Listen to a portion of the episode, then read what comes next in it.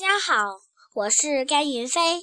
今天我给大家讲一个寓言故事，名字叫《狼和杜鹃》。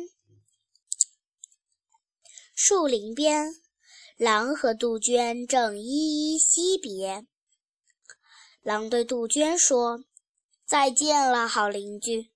原本我以为这里是一个理想的生活居所。”哪晓得这里的人和狗都视我为眼中钉，就算最慈祥的天使也对我不客气。所以我要走了，去寻找一片没有战争的乐土。我要在那样的地方快快乐乐的生活。杜鹃说。这里难道就这么不好吗？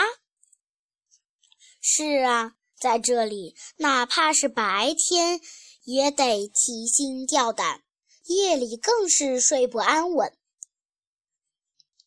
那好吧，祝你一路平安。杜鹃又说：“不过，临行前，我劝告你，还是把，还是把你的习性。”以及你的尖牙留下吧。什么？把他们留下？简直是胡扯！那么，请你记住我的话：无论到了哪里，都会有人扒下你的皮。有的人总是抱怨周围人不友爱、不友善。